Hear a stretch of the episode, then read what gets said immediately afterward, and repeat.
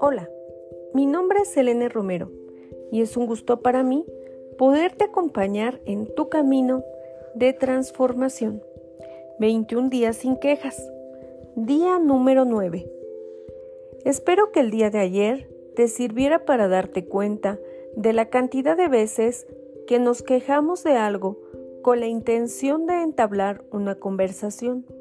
Como esta semana la vamos a dedicar a los temas más habituales de las quejas, hoy vamos a hablar de la comida. A todos nos gusta más unas comidas que otros. Pero, ¿por qué quejarnos de las que no nos gustan? ¿Acaso es tan horrible comer algo que no te gusta? ¿Verdad que sería peor no tener nada que llevarte a la boca?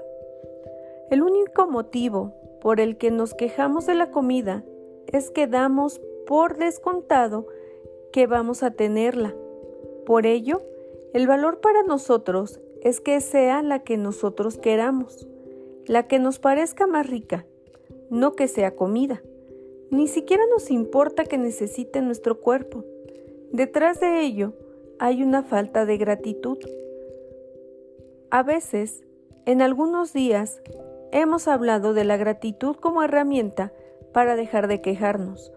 Hoy vamos a emplearla para olvidar las quejas relacionadas con la comida, que a su vez nos permitirá ver cosas de otra manera, estar más alegres y tener más motivos para no quejarnos de otras cosas.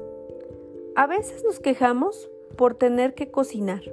Es cierto que es un esfuerzo, dependiendo de la comida que hagamos, pero merece la pena. Acepta que la naturaleza no brota la comida preparada para que a ti te guste como en el punto justo de la sal. ¿Cómo evitar las quejas sobre la comida? Da gracias por esa comida que vas a comer el día de hoy, aunque no te guste. Piensa en que tiene nutrientes que te permiten estar bien el día de hoy. Enfócate en lo bueno. No solo apliques la gratitud para evitar la queja cuando no te gusta la comida. Da gracias por lo que sí te gusta.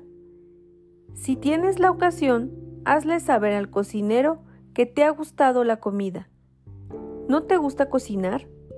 ¿Te da flojera? Piensa en todas las generaciones que han ido aprendiendo pequeños trucos para cocinar y que tú tienes la suerte de recibir sus enseñanzas. Si no fuera por todas las personas que nos precedieron, ¿cómo vas a saber? Para hacer el arroz hay que poner el doble de agua que el arroz. Alguien tuvo que probar otras medidas, comer arroz duro o pasado.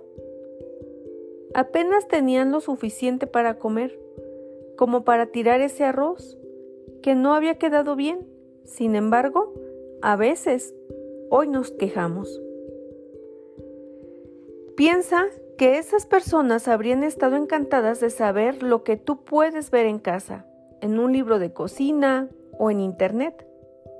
Vamos a intentar hacer agradecidos por la comida más allá del argumento de que no todo el mundo tiene comida. Es cierto que hay personas que pasan hambre, pero incluso si todos en el planeta tuviésemos suficiente, no habría que menospreciar lo que no nos gusta.